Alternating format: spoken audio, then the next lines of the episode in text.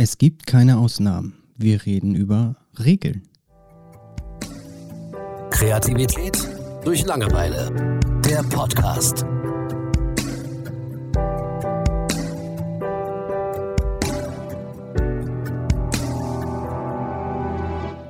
Hallo Julian. Hallo Thomas. Schön, dass du wieder da bist. Ja. Ähm, ich würde gerne mit dir über Regeln reden, weil ich während meiner Arbeitsprozesse so in letzter Zeit gemerkt habe, gerade in den kreativen Sachen, ne? wenn Ja. ich Logos erstelle oder Marken erstelle für andere oder Webseiten oder oder oder, ähm, ist mir einfach sehr stark aufgefallen, dass ich da kein Regelwerk habe oder Okay. beziehungsweise hatte. Und ähm, eine kreative Arbeit ist super, wenn du kein großes Regelwerk hast, weil du kannst super frei sein, aber es ist auch super anstrengend, finde ich.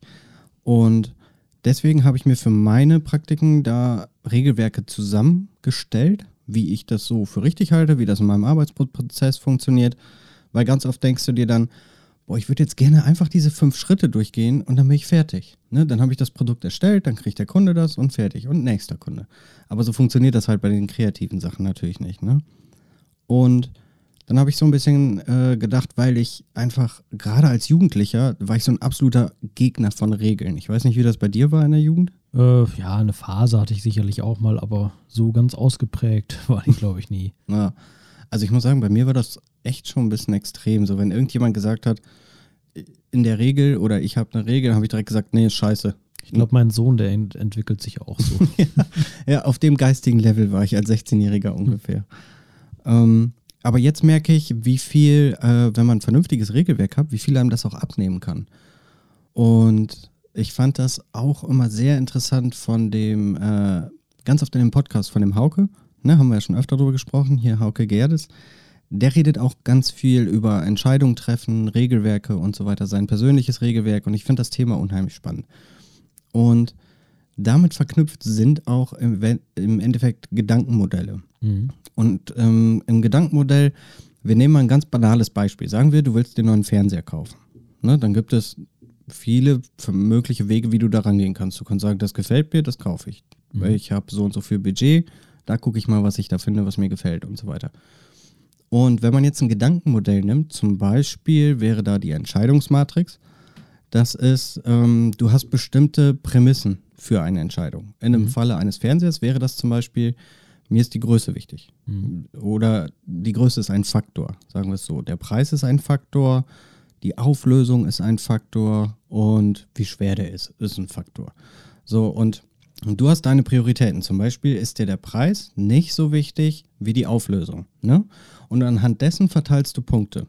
So, und dann hast du deine Kriterien zusammen und suchst anhand dieser Kriterien dir einen Fernseher aus und wirst damit mit aller Wahrscheinlichkeit eine gute Entscheidung treffen. Ja, sagen wir dann, du äh, hast dich, ähm, hast, beim Fernseher ist es ja wirklich ein weites Feld. Mhm. Ähm, und sagen wir, du hast durch dieses Regelwerk, äh, hast du dir jetzt zwei, drei Modelle ausgesucht und dann äh, ja, könnte ja eine weitere Regel sein, dass du sagst, für dich ähm, musst du jetzt noch einen Produkttest haben. Das heißt, du guckst vielleicht bei YouTube und findest tatsächlich zu jedem Modell einen Produkttest. Und äh, ja, also ich kann mir auch vorstellen, dass man in so einem Fall mit Sicherheit besser fährt, als äh, ja, die, die Augen im Mediamarkt oder so zuzumachen und äh, sich einmal zu drehen und dann zu gucken, wo der Finger drauf zeigt.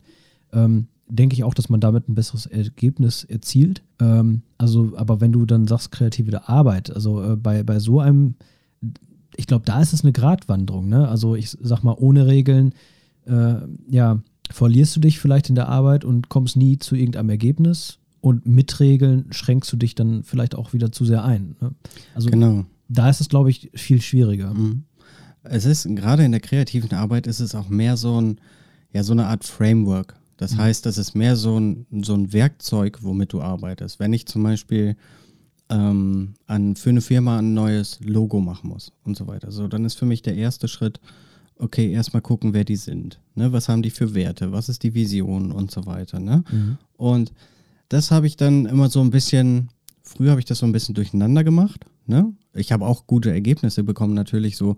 Aber der Weg dahin, den fand ich halt sehr anstrengend manchmal und sehr chaotisch. Ne? Auf meiner Seite. Das hat dann nichts mit dem Kunden zu tun oder so. Ähm, aber dann, wenn du so ein, dich in so einem Framework bewegst, so So, dann guckst du, okay, ich habe, ich fange halt immer auf dieselbe Art und Weise an. Ne? Und wenn da mal irgendwas rausbricht, ist das vollkommen okay. Aber ich weiß ja, wo ich am Ende hinkomme. Ne? Und wenn du dann diesen Weg hast, zu einem Ergebnis zu kommen, ähm, dann, dann ist das auch ziemlich befriedigend. So, wenn du mit dem Ergebnis nicht zufrieden bist, ist das vollkommen okay, da wieder auszubrechen. Ne? Aber erstmal sagst du, okay, so und so und so, weil du kannst Zeiten auch besser einschätzen. Mhm. Ne? So, wenn du sonst nur kreativ gehst und dich fragt zum Beispiel ein Kunde, ja, wann können wir denn mit dem neuen Logo rechnen? Und du sagst, ich weiß auch nicht, wann die Muse mich küsst. Ne? Mhm. Vielleicht nächste Woche, vielleicht in zwei Jahren. So, das funktioniert halt nicht. Ne? So brauchst du keinem Kunden kommen. Ähm, und das heißt, du erarbeitest dir sozusagen die Kreativität auf Basis eines Regelwerks mhm. ne? oder auf eines Frameworks. Regel hört sich immer so an, okay, ja oder nein, ausschließen oder nicht. Aber das ist es gar nicht unbedingt. Ja gut, ich, ich versuche mich auch gerade so ein bisschen in deine Lage dann zu versetzen, weil wenn ich für mich kreative Arbeit äh, mache, dann ist das ja aktuell noch nicht so, dass ich einen Kunden habe, äh, der, äh, der da irgendwas von mir erwartet. Ähm, ich berechne ja auch keinen Stundenlohn, sondern ich mache aktuell kreative Arbeit für mich allein. Das heißt, äh, ja, bei dir wäre es wahrscheinlich auch so, äh, du kannst ja gar nicht sagen, ich lasse mir da ewig Zeit. Für einmal will dein Kunde das bis zu einem bestimmten Zeitpunkt haben.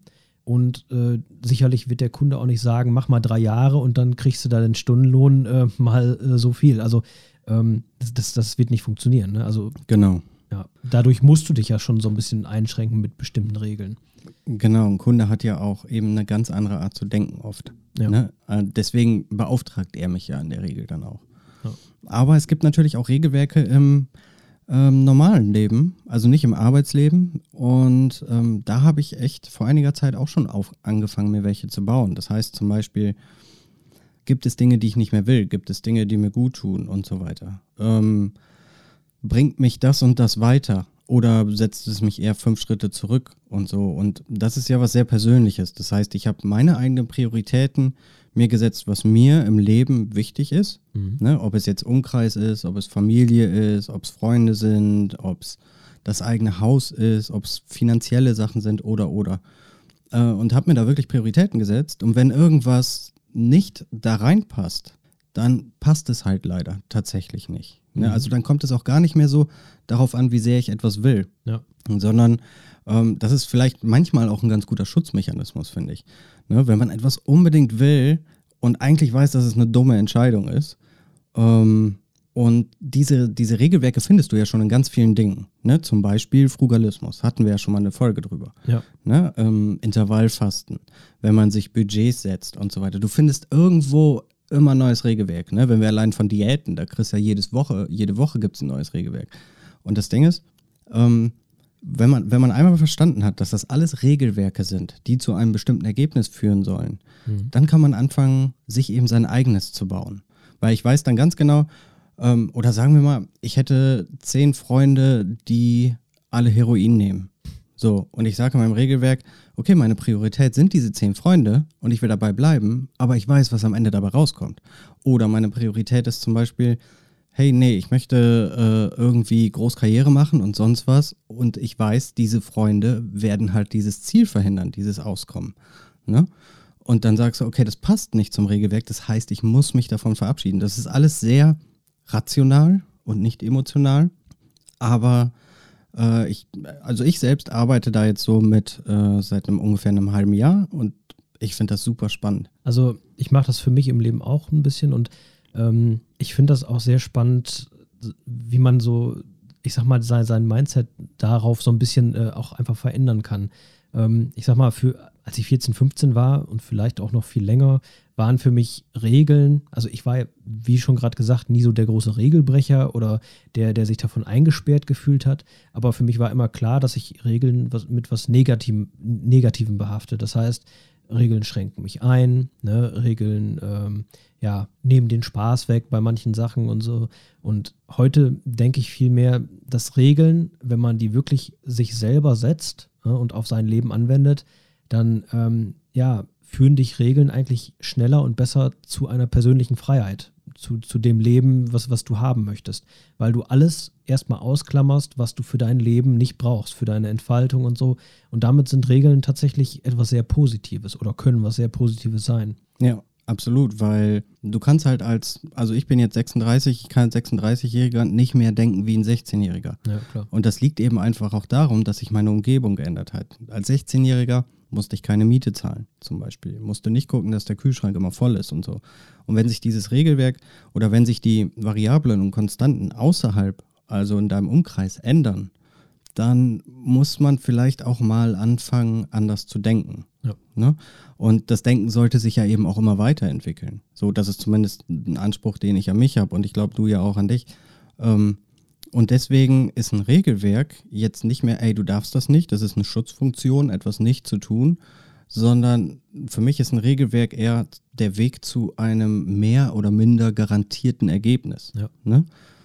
Ähm, also ich kann da, ähm, also wenn ihr das Thema auch spannend findet, ähm, sagt uns mal gerne Bescheid, was ihr so davon haltet. Und ansonsten äh, hört euch gerne mal die Podcasts von dem Hauke Gerdes an, etc., ähm, weil er hat da so seine ganz eigene Art, damit umzugehen, die auch sehr, sehr spannend ist, falls euch das Thema interessiert.